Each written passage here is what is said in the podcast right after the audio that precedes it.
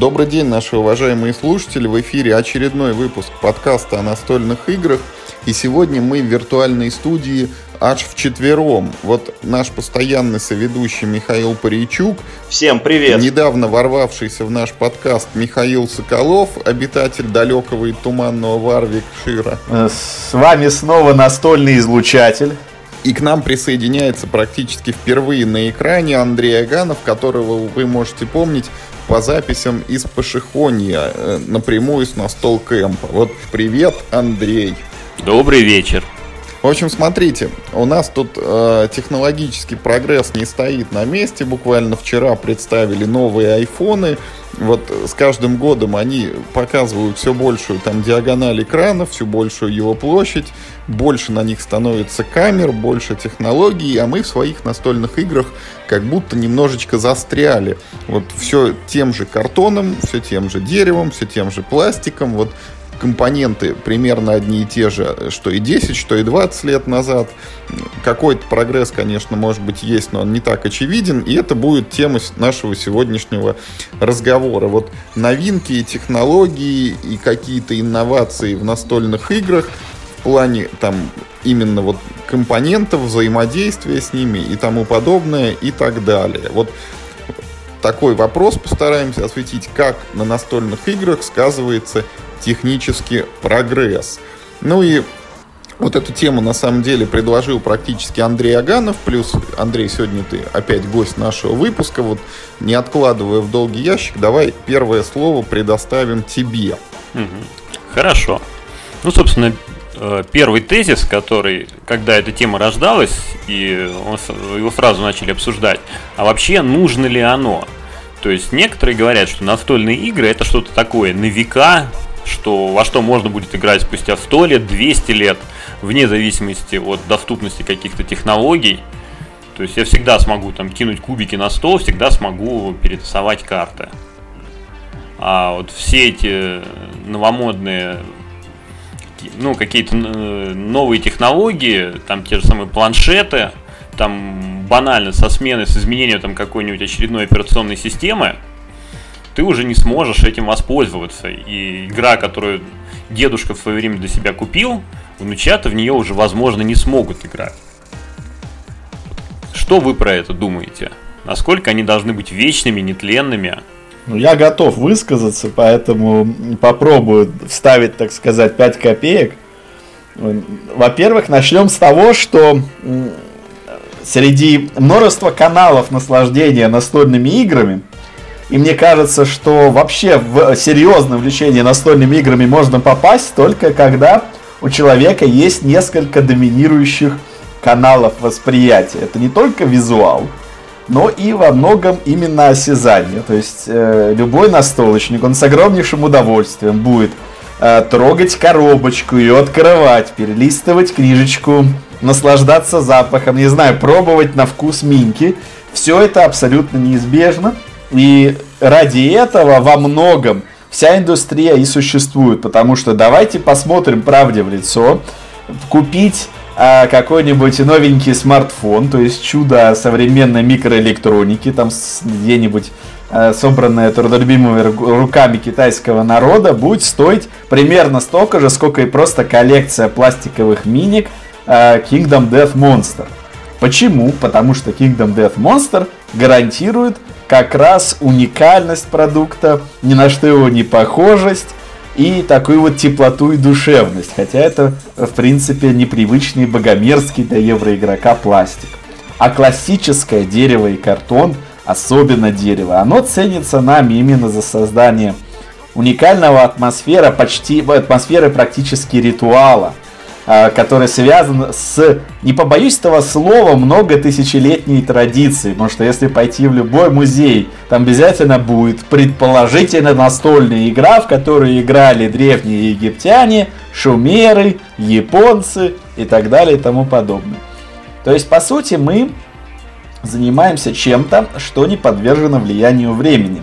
Только исключительно в рамках небольшой корректировки графических изображений. Не надо рисовать ручками, все это сделает за тебя современная полиграфия. Не надо вырезать э, миньку для Kingdom Death монстра с этими с руками и гениталиями за всех отверстий э, ножичком. Для тебя это сделает э, замечательный тот же самый 3D принтер, а потом э, сделает массовая отливка из пластика. То есть, э, если убрать эту традицию, с моей точки зрения, потеряется один из главных столпов, на котором вообще такое понятие, как настольные игры, держится. Вот таков мой тезис. Я попробую немножечко с другой стороны на этот вопрос ответить и занять немного более мягкую позицию, не такую радикальную, как мой лондонский тезка. А, я считаю, что мало кто из э, настольщиков действительно так думает, что я свое хобби, значит, веду от пращуров, от древних шумеров, которые там, не знаю, э, не знаю, ракушки двигали по полю. Мне кажется, это, ну, наверное, это имеет место быть в каких-то отдельных случаях. И когда всплывают механики из каких-нибудь древних игр, типа Манкалы, да, которая была популярна несколько лет назад в настолках современных. Э, тем не менее, я не думаю, что таких игроков большинство. Э, я думаю, что настолки существуют до сих пор. Э, ну, а мы ведь ну, с вами живем в 2019, когда, наверное, ну, как минимум половина из топ-100 Board Game Geek, оно вполне существует в виде приложений для айфонов, для компьютеров, и можно играть не вставая со стула э, с кем угодно в мире. И в этом тоже есть свое преимущество. Я и в картон могу играть, не вставая со стула. Ну нет, тебе надо встать, пойти на, э, там, э, до полки сходить, достать коробку, и только потом сесть обратно на стул. Все равно надо встать со стула. А тут вот ты сидел, не знаю, в чатике, подкаст вот сейчас записывал, да, и параллельно, не знаю, там Seven Wonders гоняешь.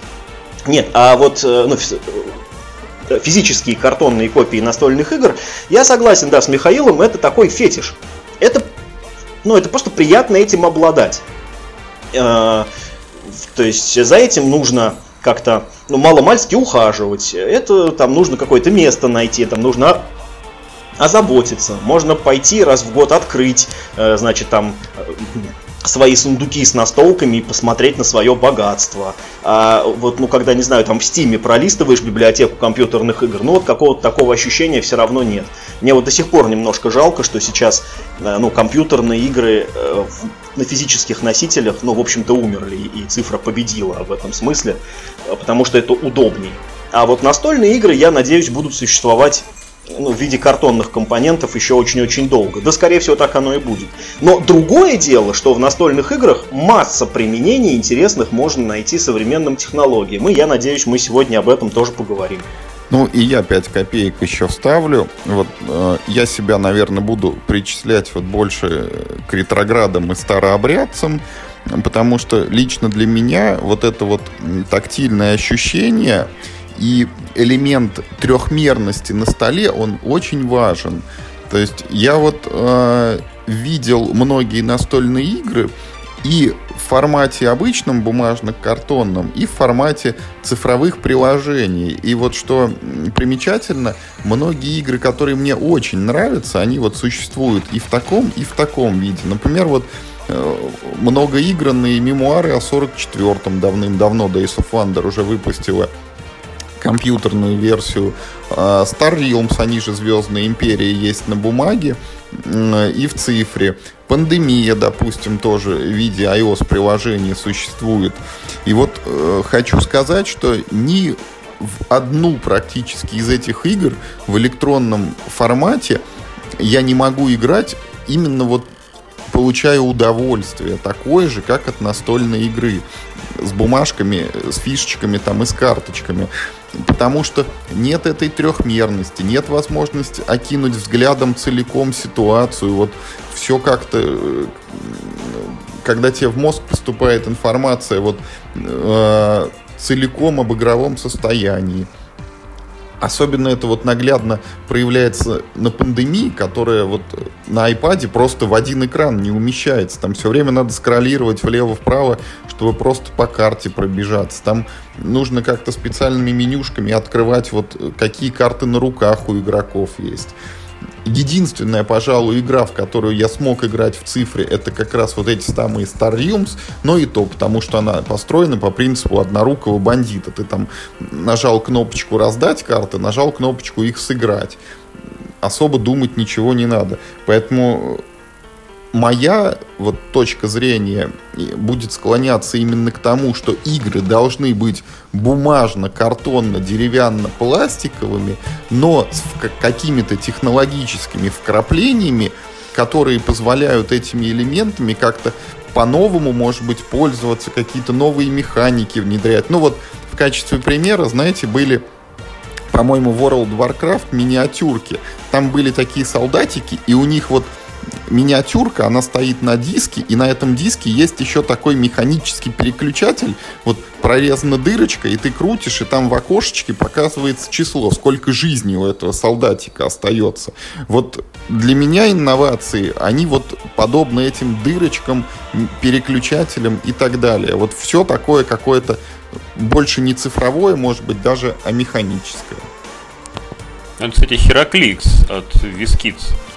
У них это появились впервые фигурки с переключающимися, по-моему, да, поставками. Да, да, Юра странную такую, э, э, такой странный пример привел. Э, ну, то есть той игры, где как раз цифровой, э, так сказать, компоненты ее не было. Там наоборот было сделано, э, ну, все в натуре, так сказать, из пластика. Не, пример очень хороший. У меня просто сразу возник гадкий вопрос.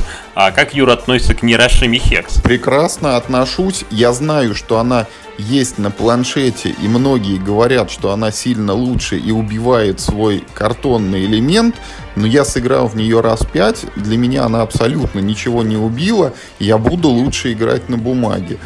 А единственный, который я допускаю пример такого убийства, это игра «Сквозь века», в которую на бумаге играть ну просто очень долго, а на планшете покороче минут 40. Но, опять же, вот смотреть на большой стол, там, метр на два условно, или на маленький экранчик, там, в 10 дюймов, вот, для меня это, ну, просто вот несравнимые вещи. Я не хочу играть в настольную игру, уткнувшись в экран. Так, а теперь подаю вопрос к Мише, который у нас сейчас в Англии находится. А как быть с ребятами, которые играют в мафию, например? Там физическая компонента, она сведена практически к минимуму. Более того, она настолько вспомогательна и не важна, то есть, что играть. Ну, люди играют в мафию любой колодой, даже обычной. А я вот, хотя и не в Англии, вот перед этим вопросом я все-таки хочу немножечко вклиниться в разговор. А я считаю, что в мафии физическая компонента мало того, что э, присутствует, она необходима. Просто в мафии, как в боксе, спортивным снарядом является сам спортсмен. Так и в мафии физической компонентой являются сами игроки. И без наблюдения за игроками я вообще не представляю, как люди играют в мафию через интернет. Не, ну это мы немножко про другое. Мы как раз про фетишизм говорим, о котором начал Миша говорить? Ну, я попробую ответить. То есть ты сразу же взял э, экстремум, так сказать, крайность. Это не просто социальная игра, это социальная игра, низведенная до самого его примитивного уровня. То есть ничего проще мафии социальных игр я, честно говоря, себе придумать не могу, разве только дранк мафия. Вот. Давай резистанс. Резистанс, тем не менее, он подразумевает некие, как и всякие варианты э, секретных нехороших людей, э, подразумевает все-таки большое взаимодействие с компонентами. То есть тот же резистанс, тебе надо карточку туда, карточку туда, там проголосовать этой карточкой, эту карточку скинуть на миссию. Видишь, уже довольно много компонентов. Можем ли мы заменить все это на один простой телефон э, и на приложуху? Да, это сделано уже, например, в Spyfall есть. Это есть э, в куче вариантов социальных игр. Есть даже, в принципе, вполне неплохая коллекция под названием, по-моему, Jackbox, где куча как раз квизов, там, порисовальников и прочего вот этого вот э, угадай, что длиннее, там, жираф или там хвост кита, шея жирафа или хвоста кита, и там все одновременно угадывают, кто ближе, и потом все радуются в конце. Но это я не считаю это настольными играми, хоть это преподносится как настольная игра. Все-таки это социальные игры с материальным компонентом. Может ли он заменен быть на цифру? Да, без, без проблем. А может ли заменяна быть на цифру, скажем, какая-нибудь евроигра типа Stone Age? Нет, я так не считаю. Потому что был бы Stone Age, Stone Age, убери ты вот этот замечательный толстый кожаный сшитый стаканчик. Эти замечательные деревянные кубики. Это шикарное исполнение, где люди неолита плавают на лодках с килем. Нет, конечно, это был бы не тот Stone Age. А, и я все-таки не сторонник вот этого ухода в полный примитив, что можно все заменить э, хлебными катышками, и камушками, и ракушками. Главное, механика. Нет, а огромная составляющая это исполнение. Это выразительное средство настольной игры. И, как я уже сказал, с моей точки зрения, если это что-то работает – не просто долго, а тысячи лет, значит в этом что-то есть, что-то цепляет. Более того, всякие шахматы, го и тому подобные, там, сиачи, они считались все-таки игрой э, для э, состоятельных людей, для элиты. То есть э, подобный досуг, как бессмысленное с практической точки зрения размышления об абстракции, это почти поэзия. Просто сейчас это дошло до широких масс. Так что нет, э, настольные игры заменять виртуальником мы не будем, а социалочки, пожалуйста, без социалы. Социалочки можно и телефончиком. Я в этой большой проблеме не. Я все-таки предлагаю немножко это двигаться дальше. Вот э, возвращаясь там к новым айфонам, в них говорят, самое перспективное это технология дополненной реальности, когда вот глядя вокруг, мы будем видеть там несуществующую рекламу, в магазинах какие-то ценники на товарах будут всплывать, информация об акциях. Вот давайте поговорим о том, возможно ли, допустимо ли и в каких форматах это теоретически можно реализовать применительно к настольным играм. Вот будь то дополненная реальность на экране телефона, будь то дополненная реальность на экране планшета, или там в какой-то это экстремальной точке вообще виртуальный шлем, который ты одеваешь на голову, и тут мы уходим вот от моей этой претензии, что я не хочу там втыкаться в маленький экранчик, а я перемещаюсь в виртуальную реальность, в которой тоже, может быть, есть какая-то игра. Вот кто желает высказаться? Ну, опять же, могу начать я, потому что я этой технологией одно время занимался, потому изначально, э, понятное дело, эта технология, она так или иначе применялась в военном деле.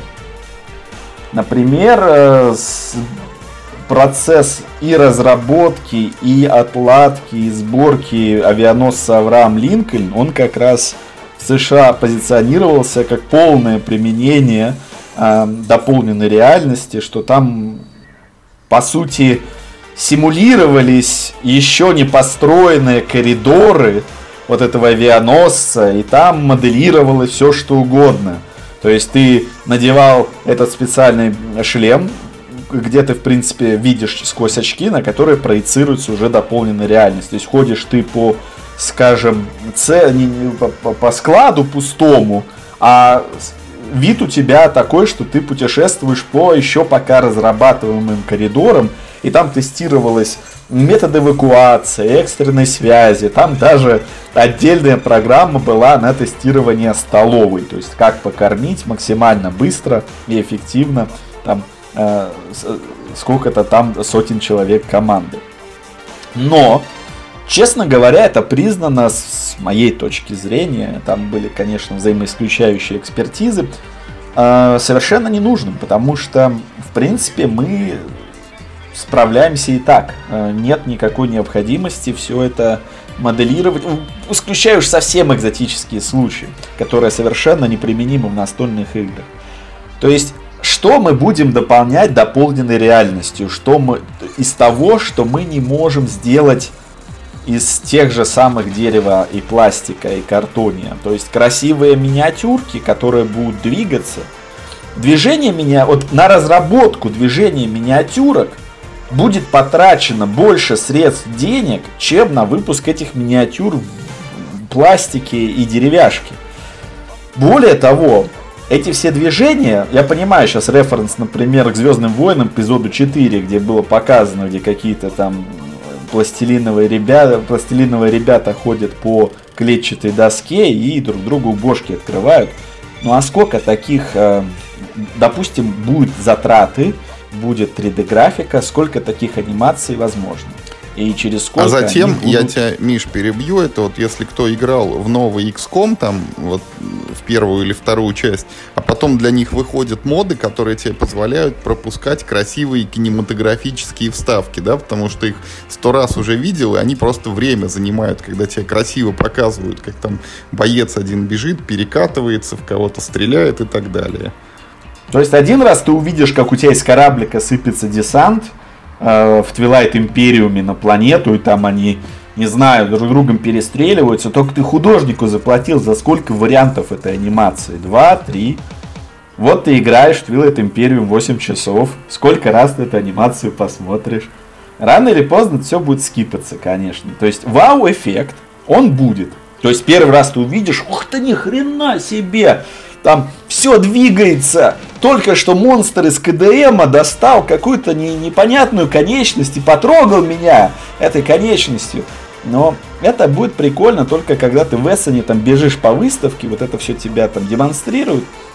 А впоследствии как-то не очень. Там, в принципе, я как раз на э, английской выставке UK Game Expo я видел же игры, где как раз дополненная реальность. В частности, там э, японские игры были, прикольная игра, где играется одной единственной минкой. Все. То есть там один мипл, а, вру, два мипла. Мипл э, следа снежного человека и мипл начала игры. Все остальное через приложуху. Там как бы весьма сомнительная социалочка, ты прячешь как бы мипл э, следа снежного человека где-то в комнате и фоткаешь его специальной приложухой, чтобы все это было ну, замазано, запикселировано, или просто не разобрать, где он. И дальше там через приложуху играешь в горячо-холодно. Это ж прям игра домовята э, там, да, года. Да, вот что-то такое. Только как бы, ну, прикольно про это рассказать. Но вот э, сказать что-то прямо изменило мое представление о том, как могут выглядеть настольные игры. Теперь я не хочу прикасаться к этому скучному дереву, покрашенному в один цвет. Э, никак нет. Для меня, опять же, чтобы играть в ту же настольную игру, где ты играешь немножко головой, а не сюжетом, то есть скорее про евро больше сейчас говорю, мне нужен определенный уровень абстракции. То есть, если я играю там сверхдетализированными минками, там, вархаммерскими, я их перестану замечать где-то через, ну, минут 20 игры точно. Они для меня станут просто вот абстрактными фишечками. По сути, вот это вот все четырехслойный вошинг этого вархаммерской минки с выделением каждой буквы на печати, прикрепленных к наплечнику доспехов, они для меня исчезнут, и он для меня станет таким же скучным миплом из Каркасона, потому что я буду думать на другом уровне, я буду думать на уровне стратегии. При этом, да, первый раз, когда я буду его разглядывать и думать, чувак, да ты эту миньку красил там аэрографом, потом там четырьмя слоями, маленькими кисточками, у тебя ушло на это, наверное, неделю, но я про это забуду через 15 минут игры. Поэтому а, дополненная реальность абсолютно не окупится. Такие эксперименты будут. Я в этом не сомневаюсь. Я даже уверен, что они есть. Но рынок, рынок, я думаю, их не примет просто по той причине, что как только вау-эффект сойдет, то производство их не будет окупаться. Ну, Миш, ты говоришь только про косметический вариант. А есть же практические какие-то, ну, практическое применение дополненной реальности. Например, вот пытались, ну, как вот до этого перед подкастом мы обсуждали, в нескольких играх пытались реализовать таким образом, например, там измерение там линии видимости минки, то есть видится надо, достреливает она до другой минки или нет.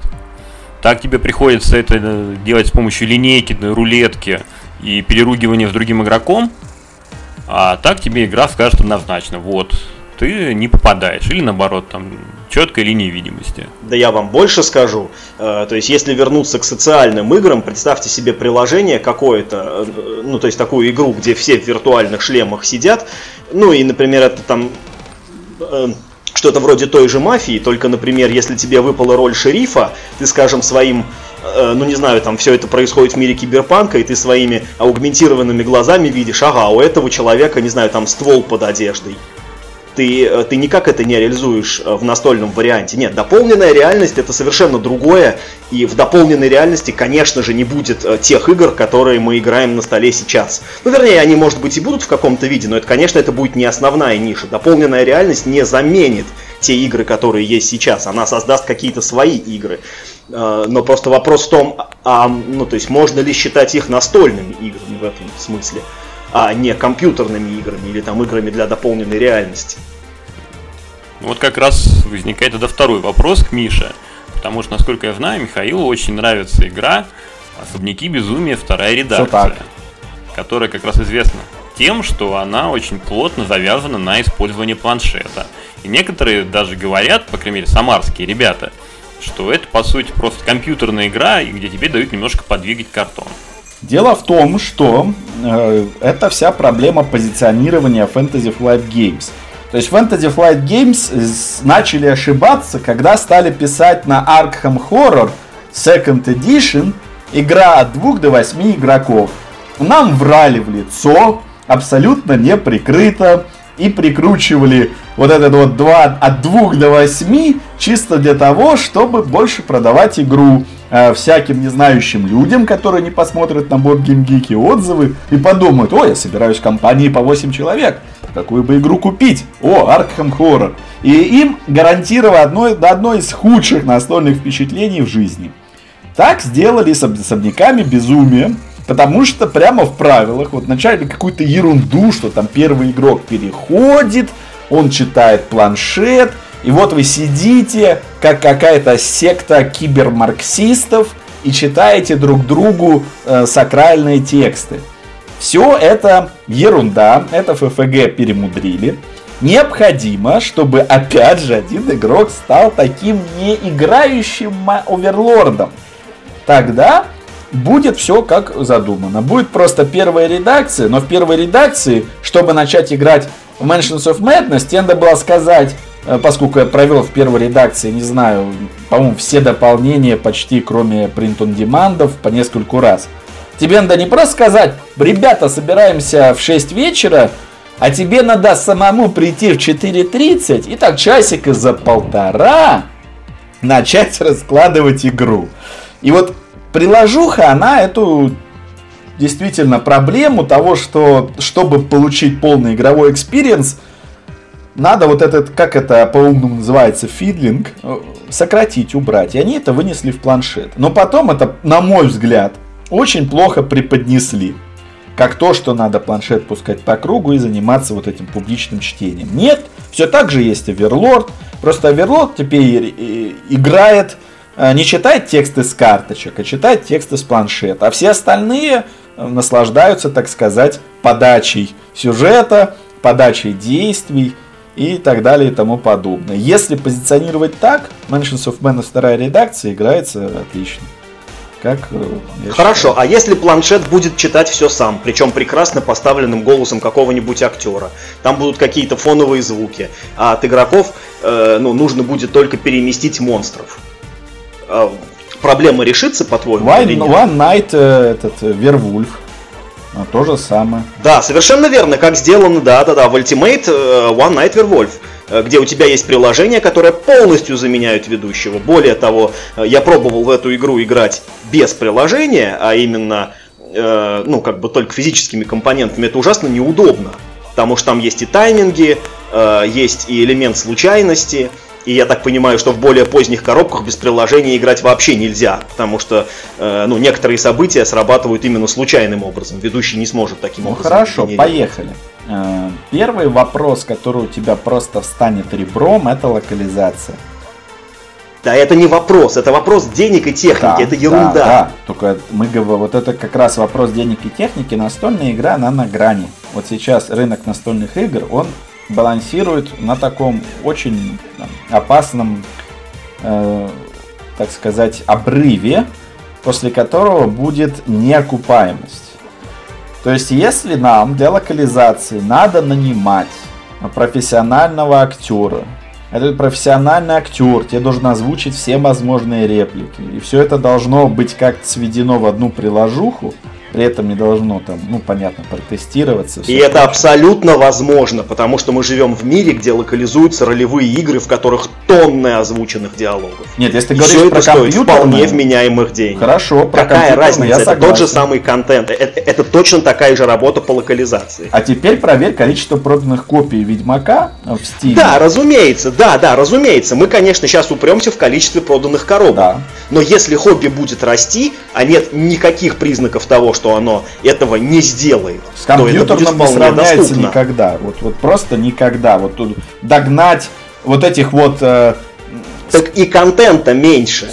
ну там миллионы продаж в первый день. Вот ты вот запустил Так и продажи. контента меньше. Я прекрасно понимаю, но в настольных играх и контента меньше, и работы по локализации тоже меньше. Ну, Работа про локализацию, как она уже сейчас выполняется, кстати, надо просто перевести игру. Там уже, ну, мы, мы знаем, что там происходит, не будем давать конкретных примеров. Вот. А- Ну понятно, что уже и сейчас это типа дорого, да, а это будет Да еще не просто дороже. дорого, Но это а- вопрос цифр. там, Но это вопрос цифр. там как бы То есть если допустить, что ошибки. продажи будут, это все технически, это вполне реализуемо. И более того, если это будет технически реализовано, а это возможно, то вполне возможно это приведет э, ну, к еще большему росту рынка. Может быть нет, я, я этого не утверждаю. Но может быть э, это ну, простимулирует продажи.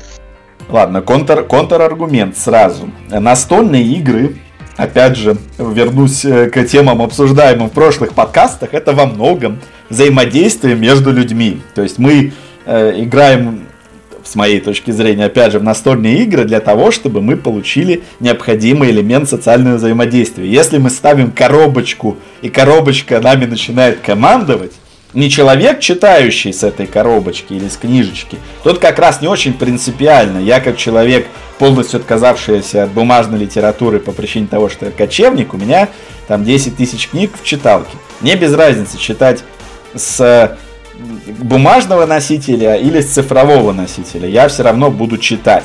Так и тут. То есть, когда у тебя в приложухе сделано, что вот прочитай этот текст своим друзьям, это одно. Если тебе вот ты ставишь э, динамик, и дина, из динамика тебе там начинается, собственно, игра, и говори, подвигай монстра туда, монстр напал, двигайся на две клеточки. Ну, как бы, во-первых, это делали. То есть, в США делали озвучку стандартных игр э, типа морского боя, э, этого риска, электронные кубики. Это все проводили эксперименты 80-х, 90-х, когда микроэлектроника. Миш, извини, я тебя Упала. перебью. Дело в том, что это есть просто буквально вот свежий пример. Выпустили в России Тайны Аркхема. И если ты покупаешь игру, ты можешь загрузить озвученное там профессиональным актером вступление к каждому сценарию. То есть это, ну, версия Шерлока Да, да, то, Холмса. то же самое в Mansions of. Madness. Ты вступление, оно озвучено актером. Ну, собственно, там ничего страшного не будет, если будет где-то еще озвучиваться. Просто вопрос удобства уже. Я бы не сказал, что это что-то, поломает или что-то Ну, изменится. смотри, вот ты коллектив... Во-первых, даже это вступление коллективно послушать, это тебе надо, чтобы у тебя 4-5 игроков заткнулись и сосредоточились на аудиосигнале, который просто идет из динамика, на, скажем, полторы минуты. Mansions of Madness Но Party- ведущего тоже нужно слушать. Ну, когда проще слушать ведущего, чем э, звуки с динамика, я к этому. Да почему? О- уваж- уважаемые друзья, вот я бы хотел немножко ход нашей научной дискуссии, знаете, в какую сторону повернуть? Вот мое вот представление о настольных играх это не когда мы собрались за столом и слушаем там усиленно, как кто-то там читает книгу или э, заранее там озвученную вот эту вот какую-то литературу или вступление, а когда мы играем, то есть принимаем решения и совершаем какие-то действия с компонентами. Вот э, рассказы про то, как мы смотрим вот красивый десант в «Сумерках Империи» или красивое вступление в Mansions of Madness, это больше, ну, про даунтайм, да, и такие вещи, они э, рано или поздно, действительно, как Миша правильно сказал, их будут пропускать, когда ты их первый, пятый, седьмой раз послушал или увидел. А давайте все-таки попробуем подумать о том, какие инновации, какие технологические новинки могут быть связаны вот с теми компонентами, с которыми мы что-то физически делаем в игре. С картами, с фишками, с игровым полем, с колодами, может быть, вот с миниатюрками, которые вот в Epic Kingdoms. Появились же эти куколку, да, там одень Машу, когда ты можешь меч воткнуть или щит прям Миплу из Каркасона в руки. Вот какие-то такие технологические инновации. Ну, могу начать я, или я бы хотел Андрею все-таки дать слово, а то я уже много говорю. Да не, как раз вот сейчас переходит к тебе разговор, потому что ты заодно можешь рассказать свою замечательную историю про Маглев. Ну да, э, начнем с того, что я, в принципе, имею в голове этот список технических инноваций, который прост и легко реализуем. Э, первое это тасовальщик для карт. Вещь вообще, мягко говоря, известная давно, чуть ли не, там, не знаю, четверть века и постоянно совершенствующаяся и стоит недорого. Вот вполне она может быть в некоторых играх используема и даже прилагаться как обязательный игровой элемент. Но, опять же, некоторые люди принципиально против протекторов, некоторые за протекторы. То есть будет и те, кто, чтобы я доверил машинке мои любимые карточки мешать. Ни за что.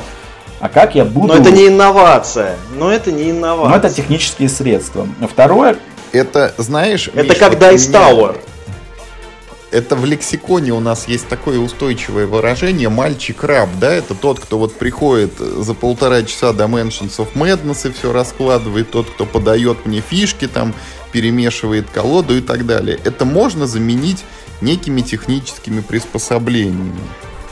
Вот, э, Дальше у нас э, уже озвученный голем Аркана, где у нас вот это замечательный стилус, который замеряет, какой юнит куда стреляет, и какие генераторы случайных чисел должны быть активированы. Опять же, игра совершенно не зашла, она 2014 года, там рейтинг на БГГ низенький. Кроме как вот этим замечательным стилусом, игра ничем не знаменита. И я даже проводил собственные исследования. Это все родилось как шутка, то есть я э, спорил с одним издателем о том, что можно сделать крутого еще. И я тут вспомнил, что у меня же есть э, приятель, который э, занимается как раз магнитной левитацией бесконтактной. И я просто провел воскресенье, звоня, привет, как э, в звонках, привет, как дела, что делаешь. А я тут подумал, что если... И закончил я вечер воскресенья к тому, что у меня были примерные даже расчеты а, на тему того, что, допустим, стоит э, сделать, чтобы минька, скажем так, космического корабля у тебя парила над твоим игровым полем. К сожалению, это все уходило в какие-то астрономические суммы. Это даже не кикстатер. Это... Миш, я тебя перебью. Это прозрачная пластиковая подставка. Не-не, именно вот чисто бесконтактно парила. То есть реально ты мог проводить под ней рукой. Угу. Это Представляешь, вот один раз проводишь рукой, и сразу какие ощущения? У тебя вот, да, у тебя за счет магнитных полей, постоянных магнитов, у тебя будет минька с встроенными вот этими постоянными магнитами левитировать за счет... Э, ну, то есть в, в крылья войны у меня самолетики будут летать прям вот на разной высоте без как раз вот этих прозрачных да, столбиков да, да. подставок. Это, это технически возможно. Цена, ну, я думаю, не знаю, там, жилплощадь, я думаю, продать не надо будет. Я, я, я, я, я возьму деньгами и буду прозрачными Да, вот, вот в, это все, в это все и уперлось. Зато как кот обрадуется. Слушайте, давайте мы не будем э, вопрос денег обсуждать. Если мы говорим о прогрессе, то прогресс ну, неизбежно несет в себе удешевление всех технологий, какие нам только нужны. Давайте будем рассуждать все-таки ну, в каком-то более практическом, что ли, ключе. Это станет дешево. Если, есть э, то есть, если это будет нужно, это станет дешево. Сейчас это дорого только потому, что это штучная работа. Если это будет массовое производство, это не будет дорого. Не, ну так, собственно, у нас все инновации происходят технически, по крайней мере, в настольных играх. То есть какая-то технология, она становится доступной, она становится относительно дешевой, такой, что ее можно реализовать в каком-то тираже, и при этом там у тебя стоимость коробки не будет выходить за какие-то разумные пределы.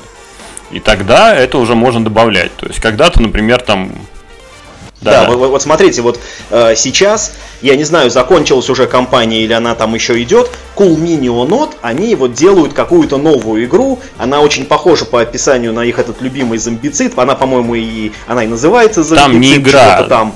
Но вот там они... Это э, система киберборд называется. Да, совершенно верно. Да, это не про игру, это немножко другое. Это именно система, которая может быть, э, ну, использована в равных играх, в том числе они просто на примере зомбицида показывали, что там она будет считывать, как, чем у тебя кубик упал, где у тебя минька находится, там где что на поле, и все это оцифровывать. То есть я вот о чем говорю. Э, мне кажется, 5-6 лет назад это была ну, достаточно фантастическая история, а сейчас это собирают на Кикстартере. Я уверен, что соберут, потому что у Cool Mini огромная армия фанатов. Они им занесут. И даже если сейчас это не получится, то за такими вещами в любом случае будущее. Ну, смотри, вопрос просто в том, что оно дает. Вот То есть, конкретно что, их система, даст, она избавляет тебя от расчета. То есть, ну, моя позиция такая, что настольная игра, она прекрасна именно потому, что она существует в реальности, что ее можно потрогать, выкинуть с балкона, э, я не знаю, сжечь, э, залить чаем и все что угодно с ней можно, и протирать с нее пыль на полке. Она нужна в таком виде. Но в настольных играх есть э, тупые бухгалтерские расчеты. Вот все эти вещи должен делать компьютер.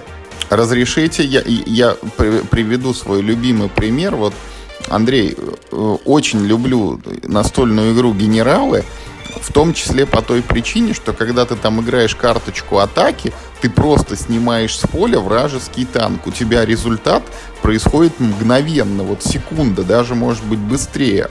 А вот, например, в настольной игре, ну, скажем, Descent, когда ты кого-то атакуешь, ты должен собрать энное число кубиков атаки и бросить их, посчитать, сколько у тебя там выпало символов попадания, потом собрать энное число кубиков защиты, бросить их, посчитать, сколько у тебя выпало символов защиты, сопоставить их с числом попадания и таким образом вычислить, нанес ты раны или не нанес. И может быть что-то еще дополнительно бросить там на какой-то критический урон. Вот это Нет, вот ты все... еще должен учесть эффекты с карт, и после этого должен собрать жетончики и положить их к той фигурке, которая получила урон. Да, совершенно вот, верно. А игроки в Warhammer это... смеются сейчас над вами э, со своими ведрами Потому кубов, которые нужно бросить. Да, да, да, да, да. Вот все вот, эти вот... вещи должен делать компьютер. Ну, в будущем, понятное дело.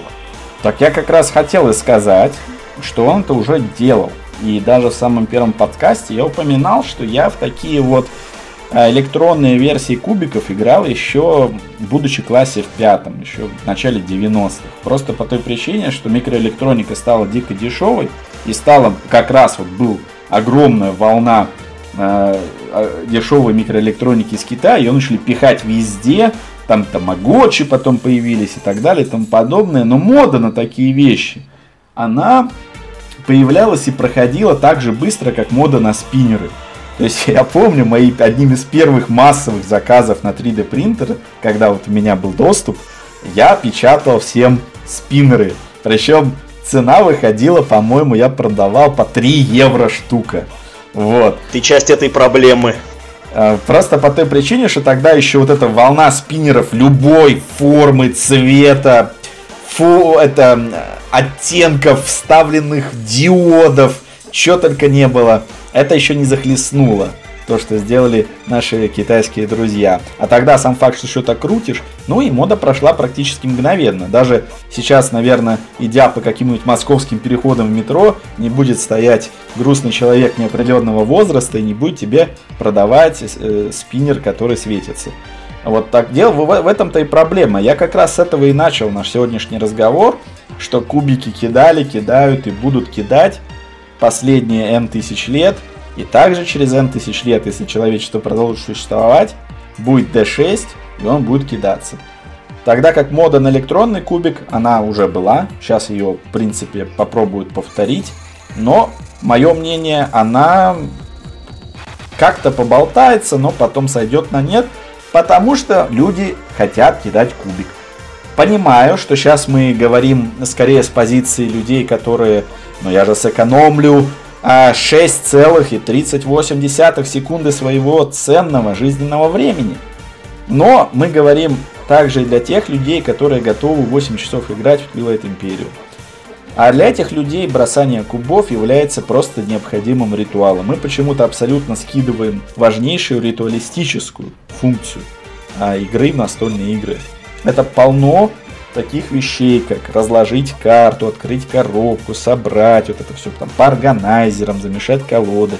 И вот, а, опять же, вот это зрелище, давайте опять же генералы, как всегда, возьмем пример, вот генералы с расложенной вот этой картой, где вот там э, тут войска одного цвета, войска другого, ты на это все смотришь, и тебе идет куча сигналов удовольствия в мозг. Причем-то тебе, может, и настольщика, ты уже в этом деле. Человек со стороны пройдет, типа, ребят, вам что там, 5 лет, что ли? И дальше пройдет абсолютно не обращая внимания. То есть, не заменит цифра э, никак. Можно попробовать, но пока я не вижу каких-то удачных экспериментов. Они постоянно происходят, но они не выдерживают проверку временем. Так цифра и не должна ничего заменять. Цифра должна помочь. Вот э, ты говорил э, вот про эту проблему, когда, ну вернее не проблему, а кайф, когда вот ты после игры все это собираешь и укладываешь по протекторам, там, ой, в смысле по органайзерам. Представляешь, какой будет кайф, когда ты сыграл в игру, не знаю, выключил видеостол, и все. Тебе не нужно больше ничего убирать. А когда ты достал игру, ты просто включил видеостол, выбрал в меню сценарий, и у тебя сразу все компоненты на твоем видеостоле уже разложены. И тебе не нужно их раскладывать. Это же тоже кайф. Ну, тут я отвечу цитатой одного из адмиралов американского флота, что служба в морской пехоте начинается с заправленной кровати. Это первое важное действие, которое ты делаешь в своем дне. Вот. И перед высадкой на учебку тебе придет добрый дядя-сержант и обязательно проверит, как тебе заправлена кровать. И это... это нужно для того, чтобы бойцы были дисциплинированными, и это правильно. Что потеряет настольщик, который не раскладывает поле сам? какое качество он потеряет. Миллион тактильных ощущений. И... Но это его выбор. Так, а давайте, ребят, ребят, давайте а, как раз вот вернемся к дне, к дну этому и как раз обсудим, а каким образом вообще можно вот, ну, на современном уровне, например, доступности технологий облегчить задачу. Можно я прям быстро скажу? А, потому что у меня есть прям супер готовый ответ. А, был прототип, его показывали, по-моему, лет 6-8 назад на какой-то игровой выставке. Это был прототип игры Катан. Он выглядел так. Это был видеостол, два цифровых кубика без изображений и такие специальные ширмочки, которые ты ставишь на стол, ну и ты когда их немножечко отодвигаешь от своего края стола, под ними видны твои карты, а если ты задвигаешь, то эти карты не видно. И все, и больше никаких компонентов не было. Только видеостол, кубики и эти ширмочки, чтобы смотреть карты. Все остальное проецировалось, ну вот на этом огромном э, э, тачскрине, который, ну, собственно, роль стола выполнял. То есть все действия, это, э, там, постройка дорог, городов, все выполнялось просто нажатием на тачскрин. Сброс карт, ну, ты, ты тоже там свайпал эти свои карточки со своего крана, со своего края экрана в центр, и они сбрасывались, и у тебя появлялись фишки. Вот это, на мой взгляд, самый реалистичный э, прототип э, настолки будущего. Когда у тебя есть даже эти проклятые физические кубики, которые ты можешь, это, ну, ну типа, ритуально бросить. Но при этом все остальное у тебя на, э, на, ну, вот, на тачскрине. И это не нужно собирать, раскладывать. И вот этого дня я жду просто с нетерпением. Ну, смотри, я вот с тобой немножко не соглашусь, потому что почти ну, большая часть того, что ты описал, это на самом деле как раз вот элемент фетишизма, как раз часть вот этого фетишного кайфа от игры в настолку. То есть мне нравится кидать кубики, мне нравится муфолить в руках карты. То есть я не, вот от этого я не хочу избавляться в катане. Там, например, разложить стол, я согласен, что если будет какой-то там сразу генерироваться там виртуальная картинка этого стола и на ней будет анимация, мне будет приятнее играть. Но какие-то элементы я как раз их не хочу. Пожалуйста. Играть. Вот как слушай, раз мне нравится, слушай, когда в игру... слушай, пожалуйста, э, это может быть просто опция. То есть э, ты выключаешь в опциях игры э, эти виртуальные карты и оставляешь себе только видеостол. А карты, пожалуйста, бери из колоды и сбрасывай их. Пусть все игроки следят за тем, какие карты там ты сбрасываешь. Нет ничего проще. Это всего лишь опция. Хочешь сохрани, хочешь убери. Я скромно ворвусь и напомню про стоимость всего этого удовольствия. Да, да, сейчас прям а, одну секундочку. Да, я согласен, что первая покупка, вход вот, э, ну, вот в это светлое будущее, он будет сравнительно дорогим. Но ведь этот стол ты покупаешь всего один раз. Больше его покупать не надо. Это универсальный игровой компонент. Ну, да, и в чем интерес тогда издателям? В смысле, а продавать остальные игры. Как, как, как веб-сторы будут игры продавать. Конечно. Как... Ты покупаешь компьютер, или, не знаю, там, или там PlayStation 4, э, ты сразу платишь, ну, ну, некую большую сумму денег. Ты же не покупаешь каждой новой игре новую приставку. Нет, ты покупаешь приставку один раз. А потом ты покупаешь эти игры себе. И на одной и той же платформе ты играешь в десятки разных игр. Так же будет и здесь это будет некая специальная платформа для настольных игр. Если хочешь, пожалуйста, ты можешь ее приобретать. Просто, да, здесь прелесть настолок в том, что их можно продавать и без этого всего, но их можно продавать и с вот этим виртуальным компонентом, и любители найдутся. Ну, во-первых, я дополню, что это компания Block Party называется из Сан-Франциско. Она как раз этим занимается. И да, на телеке она в США была, по-моему, в 2018. Они, по-моему, 2016 начали эту тему, делать. И я, наверное, даже отмечу, что это подойдет к ролевкам, потому что в ролевке я особо не играю, но есть как минимум, ну не знаю, десяток причин мне в голову приходит, почему это не сработает с традиционными играми, с тем же котами. Давай. А, ну, Давай, вот. Хорошо, начнем. Да, три, при, три, три причины, почему это не сработает с катаном. Давай прям ну, будем начнем, начнем максимально конкретно. Все-таки работаю в месте, где постоянно любят сотрясать, э, какие мы инновационные, как оно все это делается. Была у нас конференц-комната вот с таким столом, где ты там не бумажки приносишь, а у тебя там, вот ты там рассаживаешься, у тебя все это. Э, технология, она довольно сложная, то есть тебе нужно делать не просто тачскрин, а тачскрин, по сути, с бронированным стеклом. При этом да. должна не теряться электропроводимость, потому что вот этот сам акт тача у тебя изменяется электропроводимость в определенной точке, так определяются координаты. То есть достаточно просто его, не знаю, хорошо заляпать или еще что-то, все, у тебя начнет это барахлить. Даже если ты... Согласись, что это вопрос техники. Да, Согласись, ну, что это решаемый вопрос в перспективе. Это все, опять же, на уровне того же самого Маглева, которым я вот один день позанимался и закончил одним днем этим заниматься. То есть это неплохо как эксперимент. Я такие эксперименты только поддерживаю. Но у меня есть определенный скепсис по поводу того, насколько это будет распространено. И понятно, есть такая вещь, как, ну не знаю, я думаю, у всех был тот момент, когда было разлито чай, пиво, кофе, что угодно на настолку. В худшем случае ты говоришь там, Василич, теперь ты мне покупаешь катан за сколько там, 800. Ну, то за 2000 рублей, ну, понятно. Ну, хорошо, у тебя там катан с дополнением за 2000 рублей. Вот когда это происходит вот на таком замечательном девайсе, то есть когда он, понятное дело, никто не будет его делать по цене автомобиля, как то, что я наблюдал на рабочем месте, вот, он будет максимально дешевым, чтобы рядовой себе мог его... То есть никакой защиты, изоляции, термозащиты. Нет, конечно, это все будет. Если это... Конечно, это все будет. Без этого не имеет смысла этого делать. Но мы уже Должна в... быть платформа мы достаточно устойчивая. мы уже в киберпанке. Конечно, мы в киберпанке. Так я о чем мы говорю? Мы обсуждаем прогресс, Друзья, мы обсуждаем перспективу. А я вот хочу это высказать свое несогласие все-таки с таким столом, потому что вот я тоже видел этот ролик про кота, но он мне совершенно не понравился. Я вот хотел бы предложить, знаете, какую инновацию, которую я нигде не видел, и, может быть, она и никогда не будет разработана, но я бы ее очень приветствовал. Вот представьте себе, что мы с вами играем в какую-нибудь игру, может быть, даже евроигру, где действия игроков оцениваются в очках. Вот свежий пример, буквально вчера мы э, играли в акры, A Few Acres of Snow, да? Там все очень просто. Есть поле, на нем есть ключевые локации, и за владение ими ты получаешь очки. Вот я был бы очень доволен, если бы какой-то электронный компонент, будь то встроенные там электроды в этот стол или в поле, оценивали, в каких местах стоят мои фишечки и сразу на электронном табло выводили игровой счет.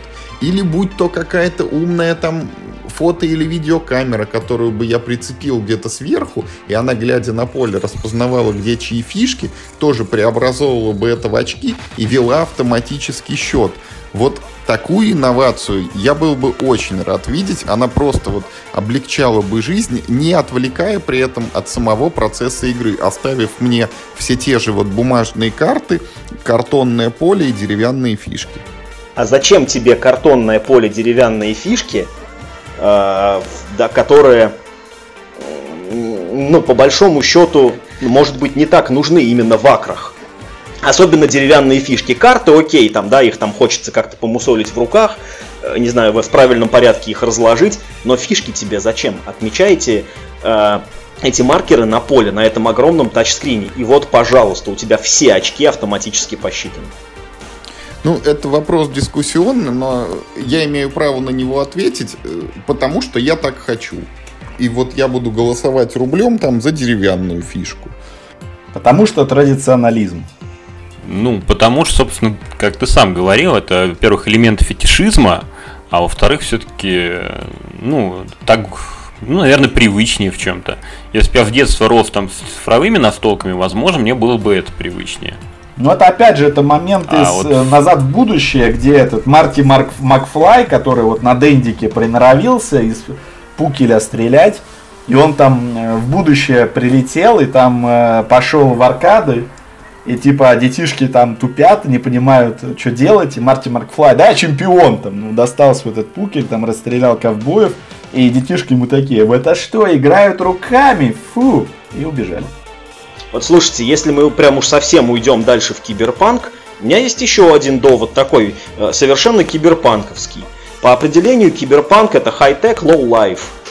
У всех очень плохое житье в бытовом смысле, но при этом очень дешевые технологии, которые стоят, не знаю, дешевле э, чистой воды и какого-нибудь вкусного хлеба там, да, ржаного. Но оно так и есть почти ну, сейчас. Ну, да, то есть мы в эту сторону плавно движемся, хотя, ну, неизвестно, как бы, э, ну, где мы остановимся. Но если мы прям, как, ну, мысленно эту ситуацию утрируем, то в киберпанке все живут в маленьких-маленьких клетушках, больше похожих на шкаф, потому что людей много, места мало, строить большие квартиры дорого, покупать их тоже дорого. И в этой маленькой квартире у тебя, дорогой, не будет места, чтобы хранить 250 своих любимых коробок с любимыми игрушечками. У тебя будет одна комната, не знаю, 3 на 3 метра, где у тебя будет и кухня, как знаете, у этого, а, у, у Корбана Далласа в пятом элементе. У него, у него одна комната, и там этот сам холодильник приезжает к нему, душ к нему приезжает вместо холодильника. Также к тебе будет приезжать стол, на котором ты сможешь поиграть э, в игры. И хранить тебе все это будет негде. А если у тебя будет электронный стол, э, вопрос хранения автоматически исчезает, потому что тебе нужно хранить какую-то там горстку вот этих, э, ну, вот этих универсальных компонентов, как джойстики от приставки, да, ты там тоже где должен их хранить, а больше тебе ничего не нужно. Таким образом ты бережешь место, таким образом ты сохраняешь экономику и прочее. Ну, я так в Швеции жил как раз, примерно как ты описал. У меня брас э, на полочке над кроватью лежал. А э, сразу же куча, конечно, идей по поводу, вот, если нас слушают издатели, записывайте. Можно сделать киберпанк эм, в славянском стиле с Германом Стерлиговым, ну не напрямую, а, так сказать, с намеком про производство такая агрикола киберпанк, где ты делаешь... Стерман Герлингов. Да-да-да, Стерлинга Германгов. Вот, и он будет делать там супер хлеб в эпоху киберпанка, и это будет там самый дорогой товар, там за него будет там красивая будет буханочка, реалистичный ресурс, и за него будешь микрочипами электронными расплачиваться. Герман Стерлингов. Ну, тут вариантов много, это уже пусть э, арт-директоры думают, но идея замечательная такого киберпанка. Второе, Конечно, э, то, что вот сейчас было описано, это значит, что настолочки в будущем в киберпанке снова станут достоянием исключительно элиты. То есть только у самых, так сказать, состоятельных господ будут возможность иметь такие роскоши, как стол. Да нет, да нет. И на нем да Нет, наоборот. Наоборот, у всех будет такой стол, потому что он стоит дешевле бутылки воды.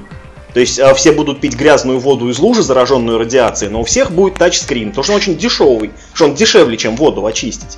В этом-то смысл. Да, а настоящий деревянный катан будет только у самых Очень дорого, ребят. да, да, да. Это будет как, э, как шахматы ручной работы из слоновой кости, вырезанные там на инкрустированной доске. Совершенно верно, да. Так что под... Так, давайте все-таки вернемся немножко в реальность и поговорим все-таки о том, как еще можно сделать, вот не в далеком будущем, ну или, по, крайней мере, не через 10 лет, как вы описываете сейчас, а хотя бы вот лет через 5. А ты-то сам как Какие вообще думаешь? проблемы можно решить? Ну, Я как раз хочу к этому плавно меня, подвести, знаете, что мне как раз какая хотелось. еще идея. Вот м, у нас э, так или иначе развивается технология печати. Бумажной, черно-белой, цветной, трехмерной из пластика, черно-белый, цветной. И вот рискну предположить, что, ну, не через 10 лет, но, может быть, чуть-чуть попозже, но когда-то мы дойдем до игр, включающих в себя как один из компонентов 3D принтер. Представьте себе игру, в которой мы не вот воюем друг против друга, но не строим войска там из Нестандартные ресурсы. картона, А ты можешь сам себе собрать его прям солдатика. на 3D принтере. И вот отправляешь его в атаку против противника, который тоже кого-то напечатал и выставил. И вот да, вот ты придумал что-то такое, чего, может быть, в игру и не было заложено изначально, какую-то комбинацию. Вот это можно реализовать, наверное, как-то иначе, там, жетончиками или карточками. но- Не, ну смотри, у тебя, во-первых, то, что ты описываешь, оно очень хорошо ляжет вот как раз в канву Legacy. То есть у тебя есть какие-то файлы, которые ты распечатываешь и получаешь новые юниты, которых у тебя в коробке изначально нет. Раз, хоба, сюрприз. Во-вторых, возможно, какая-то кастомизация. То есть, как, например, сейчас продается игра Chimera Station, где ты из нескольких частей составляешь там одного такого этого чудика Мипла. И поскольку там э, как бы части, из которых ты составляешь, там, по-моему, три, что ли, части, там, голова, ручки, ножки, они могут быть совершенно разными, они выглядят по-разному, там разные цвета, и в зависимости от того, как они комбинируются, у них разные эффекты. Вот этого мипла выставляешь, там он получает какие-то там плюшки в зависимости от того, какие у него ручки или ножки. То есть это же можно будет сделать, но уже в каком-то более эстетичном формате, когда ты сможешь, да, там, набрать свою химеру, и она распечатается сразу. Ну, я, кстати, отмечу, что то, что Юра предложил, оно существует.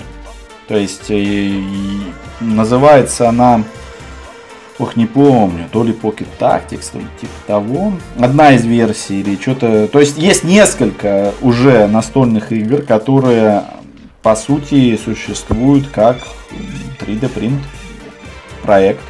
То есть, люди сами разрабатывали правила, Эм, Там постоянно вносились новые компоненты. Там люди делают свои собственные фишки с собственным, собственными обилками, листами. И все, взял у тебя дома из 3D принтера, раз ты в этом сообществе распечатал. Вот, соз... Это, кстати, но- новая, новая бизнес-модель, да, игра как сервис, когда э, к тебе по подписке приходят новые файлы, ты там что-то распечатываешь, и у тебя в игре что-то совершенно новое появляется.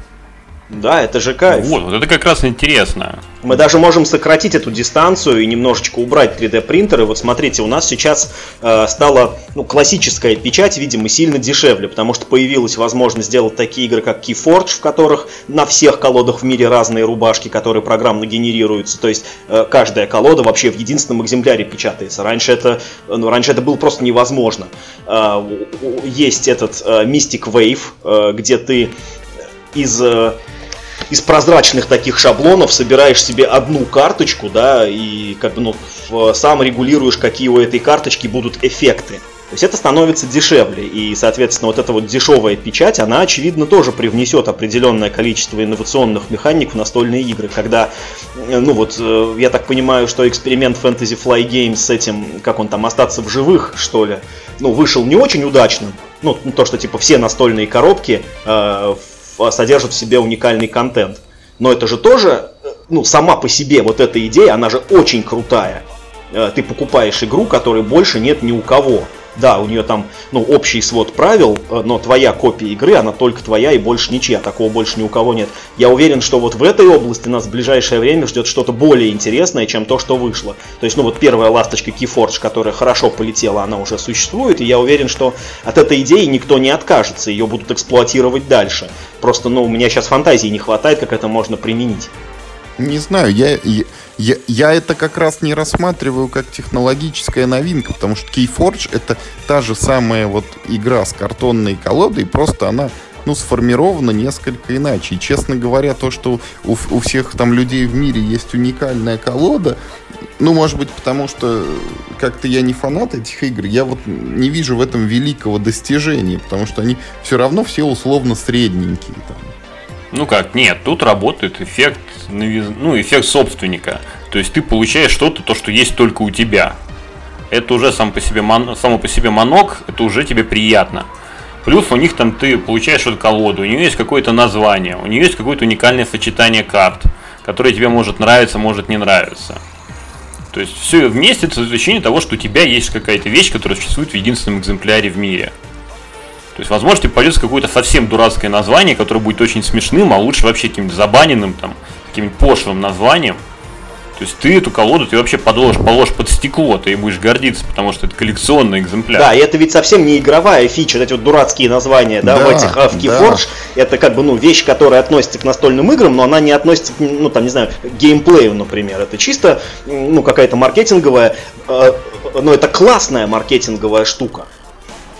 Я уверен, что это, ну, что вот, ну, что эта ветка развития будет продолжена. Нет, это, это, это из разряда, да, что вот мне разрешается заказать там себе игру, вот ко мне приедет там Доминион с рубашками там с моей фотографией. Или вот ко мне приедет мемуар, но на коробке с игрой будет вот боевая сцена из истории Второй мировой войны, вот которую выберу именно я. Вот эти... Или ты в образе Гитлера. А у тебя уже в ну, коллекции есть одна игра с уникальной коробкой, может быть, ты помнишь, да, у тебя ведь уникальный да, ганимед. Да.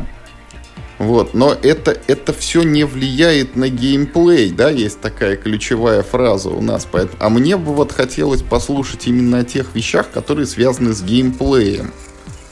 И вот... Ну вот смотри. Ну? Вот смотри, по поводу геймплея, что влияет на геймплей. То есть э, мне бы хотелось, чтобы каким-то образом вот, с помощью прогресса решались проблемы, а, вот каких-то как раз фидлинга, то, что говорил Миша, какого-то а, каких-то там неприятных или обременительных процессов, которые вот заложены в игру, без которых ты не можешь обойтись. Хочешь пример вот неприятного процесса? А, когда-то давным-давно запустил на компьютере шахматы и обнаружил э, уникальную фичу, недоступную вот в аналоговом их исполнении. Там подсвечиваются клетки, которые может побить противник. Доступно ну, в аналоговом исполнении абсолютно. А, это в шахматы, на которых сразу нарисованы клетки, а, как они ходят. То есть ты не должен помнить а, их возможности нет, хода. Нет, нет, это каждый ход у тебя вот как фигуры стоят, они, ну это вот типа условно там защита от Ну я понял, у тебя там красными клеточками там... подсвечено, какие клетки да, находятся под да, ударом. Ну, такая игра исключает возможность зевка. Ну, не, игра исключает возможность зевка. Да, а это, кстати, важный компонент но как бы уменьшает э, шанс. Она не запрещает тебе сходить на красное поле, но она тебе его показывает. Такая доска есть, Юр, Юр, Юр, Юр. Это есть такое. Суть в том, что вот каким-то образом, опять, будь то там через дополненную реальность или через электронный игровой стол, может быть э, какая-то вот вариативность, там электронный компонент, который, а, показывает тебе возможные варианты ходов. Это может там быть и подсказкой, потому что если у тебя там вот много просто различных вариантов хода, но в этом текущем ходу тебе доступны их не все, чтобы самому не выискивать, она говорит, вот это ты можешь сделать, вот это не можешь сделать. Может быть дополнительная какая-то подсказка, которая э, чуть-чуть тебе подсказывает, что вот в этом ходу тебе там такие перспективы, такие перспективы, такие перспективы. Условно, пойдешь вот налево, там коня потеряешь, пойдешь направо, придет 5 пшеницы, пойдешь прямо, там то случится. Это такой, возможно, настраиваемый элемент. И еще одна возможность – это борьба с тем, что мы называем паралич анализа, когда у игрока есть таймер на ход, это тоже привет шахматам, да, и если ты в этот таймер не укладываешься, то за тебя ход делается там условно ну, или рандомно, или там ты штрафуешься, или что-нибудь еще такое, что заставляет тебя все-таки какой-то ход, но совершить там из, прилага... из предлагаемых или из доступных. И все эти вещи может делать описанный э, э, мной э, киберстол. Да, Миш, киберстол это не панацея, это просто инструмент, а мы вот давайте рассмотрим, что им можно сделать. Вот сам по себе киберстол, это же, ну, как э, начало, там, отправная точка только. Ну смотри, то, что ты говоришь по поводу того, чтобы игра подсказывала удобные ходы, ну, это достаточно сложно, как мне кажется, реализуется. Это из серии там «А «Вы есть за меня будете?» То есть, э, получается, игра должна сразу оценивать ситуацию, ну, следить, чтобы ты не ошибся в правилах. Это вроде хорошо, но мы так сразу уходим в область видеоигр, когда игра вообще все, все скрывает механику.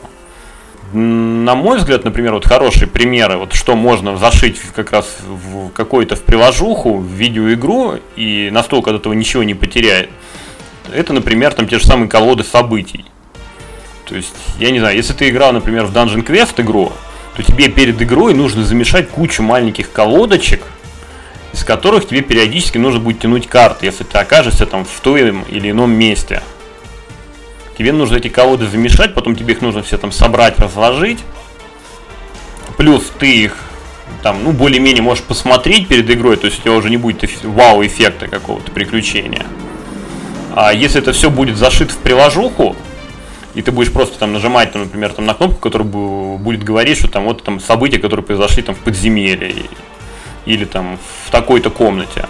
Она тебе будет их просто выдавать на экран. А, это будет меньше фидлинга, это будет эффект новизны, и это будет, опять же, возможность для авторов игры, например, исправить что-то, если они обнаружат какой-то полом или какую-то проблемную механику, или добавить, наоборот, какие-то карты. Не возражаю, этом... это абсолютно жизненный вариант, и, по-моему, Миша нам об этом может рассказать, да, вот этот Чевичевский Марс, который не покорение, а вот как Робинзон Крузо, только на Марсе, по-моему. Да, да.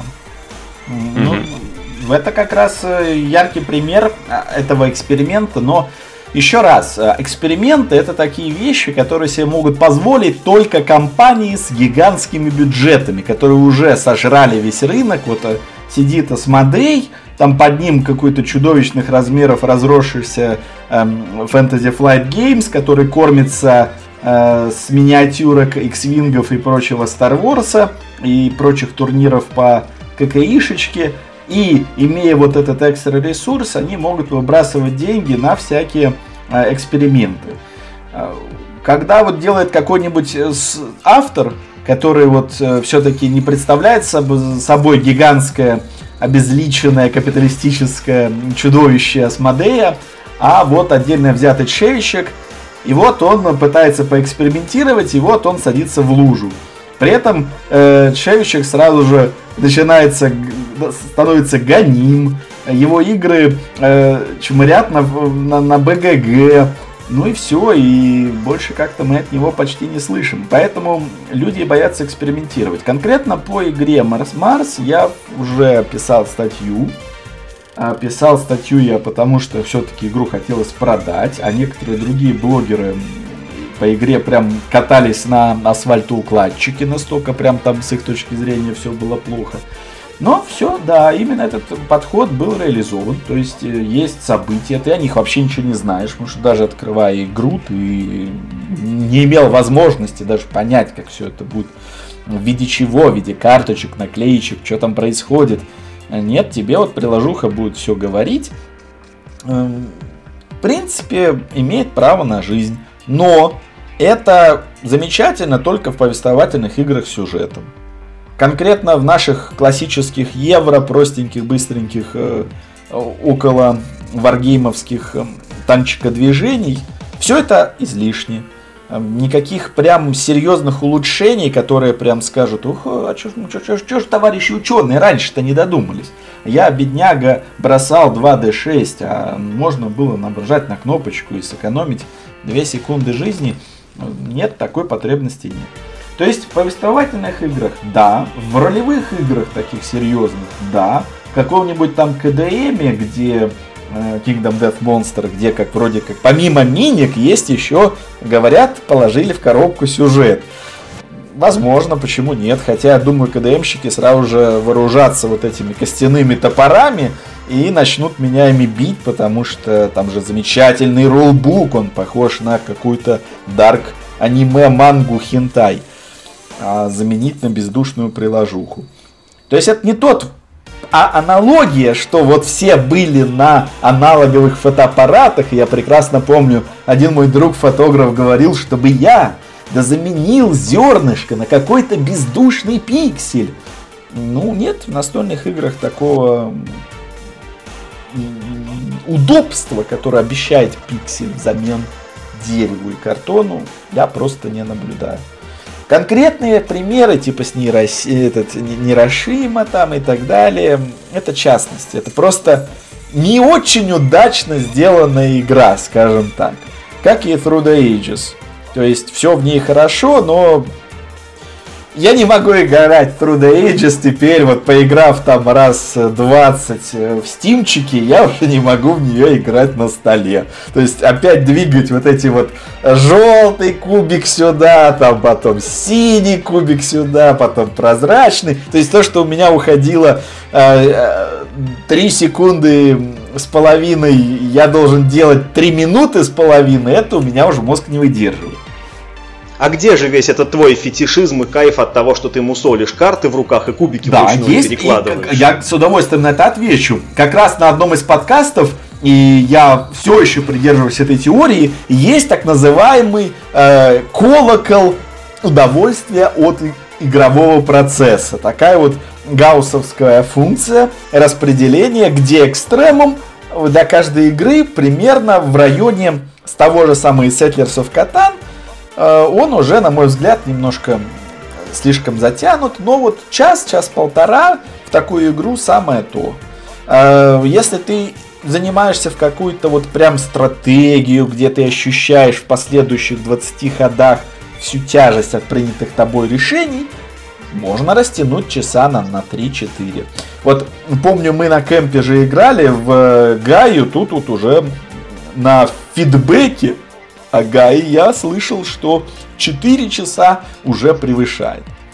Можно ли сделать Гаю быстрее за счет внедрения каких-то технологий? Нет. Можно ли сделать виноделие быстрее за счет внедрения каких-то технологий? Никак. Можно, если стул будет бить да, игрока вот, электричеством. Как раз прям снял с языка, то есть только если как бы серьезно модифицировать игрока. Вот. Например, там, не знаю, ошейник с таймером, да. Вот это так, ну это уже по другой, из другой области. В общем, э, нет пространства для вызова, то есть где челлендж для изобретательства. То есть цифровым фотоаппаратом все понятно, то есть там такой взрыв чудовищной эффективности. То есть тебе не нужна фотолаборатория, проявка, там дни, часы, целые бизнесы отмё... Умерли с внедрением цифры. Чтобы такое произошло в настольных играх, даже предпосылки нет. Таков мой тезис. В настольных играх, э, в настольных играх я вижу здесь э, вполне карман для технологий. Это какие-то уникальные вещи, которые либо другие игроки, ну просто, например, не видят. Это, например, ну это просто сейчас я сейчас беру от фонаря. То есть, например, вот эта вот проблема тумана войны в стратегиях ну, в смысле, в компьютерных это легко решается, ты там, ну, в своем углу развиваешься, враг тебя не видит. А на столе ты так сделать не можешь. Если ты э, ну, выставил какого-то солдатика, его все видят. Это первый, э, как бы, это первый карман. То есть, э, ну, некая некая индивидуальная информация, причем достаточно сложного характера индивидуальная информация, которая просто карточкой, например, не описывается, которую только ты можешь посмотреть. Это первый карман, да. И второе, это, э, это игры, которые вообще будут э, каждый раз генерировать тебе некоторый, э, ну, рандомный сценарий. То есть написанный там по каким-то скриптам. И он никогда в жизни больше не повторится. Вот он был сгенерирован на эту одну партию, и больше его не будет. Полностью согласен. Это особенно Туман войны. Это было второе дополнение к первому изданию Mansions of Madness. То есть то, что мы имеем во втором э, издании Mansions of Madness, в принципе, вот как оно сейчас выглядит, это было второе дополнение к первому изданию. Там через отдельный карточный механизм, через отдельную эм, книгу правил усложненную. То есть, если ты пошел налево, открой страницу такую-то. Там это все сначала сделали в бумаге, э, протестили, а потом реализовали в цифре. Но это все, по сути, алгоритмы. То есть здесь нет никакой технической задачи, задача математическая. Тот же самый Keyforge – это хорошая математическая модель. Тот же самый э, Discovery – это плохая математическая модель. Поэтому все упрется так или иначе в баланс. Потому что если ты делаешь повествовательную настолку, тут, конечно, можно вширь, вглубь. Главное, писателя найми, который тебе вот нагенерит это без, 200 эм, страниц текста, который ты не по карточкам распечатаешь, а в приложуху запихнешь. Все будут в восторге. А когда ты говоришь все-таки про игру, где ты соревнуешься, ум, ну не то чтобы умом, а скорее там и логикой, и опытом в этой игре, тут уже ну, Туман войны, да, хорошая, в принципе, идея для стратегии она практически... Нет, почему? Так вот тебе, пожалуйста, вот это самое твое пространство для вызова. Придумай такую математическую модель, при которой какая-нибудь евро, э, евро-игра будет каждый раз генериться каким-то образом случайно, а дальше вы уж там как-то сами. Ну, я же не Райнер Книце, как бы. Так, так я не говорю, что это ты должен делать. Я говорю, что такие игры э, должны в мире появиться неизбежно. 500, ну, пожалуйста, 504. 504, да, 504, 504 все равно ограниченные сценарии. Ну, как бы их 504. Хотя бы все, по, все поиграй. Ну, да, да, я согласен. Это первая ласточка, которая реализована э, вот, ну, с помощью э, вот этой книжки. Я, кстати, вспомнил с этой игрой связанную забавную историю. У нас, э, когда я был маленький, была такая книга рецептов. То есть э, там страница была порезана э, на три части, и ты типа открывал случайную верхнюю часть, случайную среднюю часть и случайный ни- низ. Там картинки были с цирком, да? Нет, нет, нет, не с цирком. Это, это была книга рецептов э, блюд. И ты получал а. обед. Ну, ну, то есть, типа, ты не можешь придумать, что тебе приготовить. Ты эту книжку берешь, на случайных страничках открываешь, вверх, серединку, низ. У тебя получается там, ну, там... А, Первое, суп... второе, третье. Да, да, да, да, да, суп такой-то, там, типа, второе такой-то и компот э, на, на десерт. Каждый раз открываешь компот на десерт это ведь тоже э, был вызов. Ну, то есть я не знаю, насколько хорошо Фридман Фрис справился с этой математической моделью, что у него плохо, там все эти игры хорошо плохо работают. Плохо, да, я, я не играл. Вот. И не Но, надо. Но почему не надо? Но ведь это было бы интересно. Ведь, э, ну, ведь, э, э, как бы, ну, вот ты пока не, э, не поиграешь в эту игру, ты не узнаешь, хорошая она или плохая. То есть, да, там у Фридмана Фриза не получилось. У Fantasy Flies э, с, этих, с их остаться в живых тоже не получилось. А у кого-то рано или поздно получится, я уверен. Да, я полностью поддерживаю. Только, опять же, это все эксперименты. Ну так и хорошо. Ну что, надо, наверное, перейти к последней, заключающей фазе нашего беседы. Давайте смотрите, вот э, методом ли вот технического творчества, там фантастического сложения или еще чего-то мы пытались представить что может произойти с играми при внедрении тех или иных технологических инноваций. Это может быть компьютерный стол, это может быть автоматизация подсчетов, это может быть создание уникальных компонентов, чуть ли не штучных экземпляров. Это могут быть какие-то совершенно другие форматы игр. Если мы говорим о виртуальной реальности или цифровых столах, это могут быть доступ к информации с ограничением или с неограничением и реализация того же тумана войны на столе.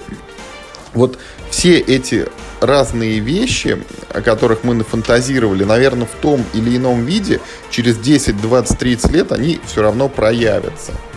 Вот. А на сегодня, наверное, мы будем прощаться, поэтому всем э, тем, кто дослушал весь этот длинный выпуск мы говорим спасибо, но и при этом сразу же добавляем оставайтесь вместе с нами, потому что в следующий раз мы поговорим вот о всяких прикольных штуках, которые бывают в настолках, и может быть так как мы оставили самое вкусное на потом, кто-то таким образом найдет для себя какие-то новые, интересные и чем-то поражающие игры. Всем спасибо и до свидания.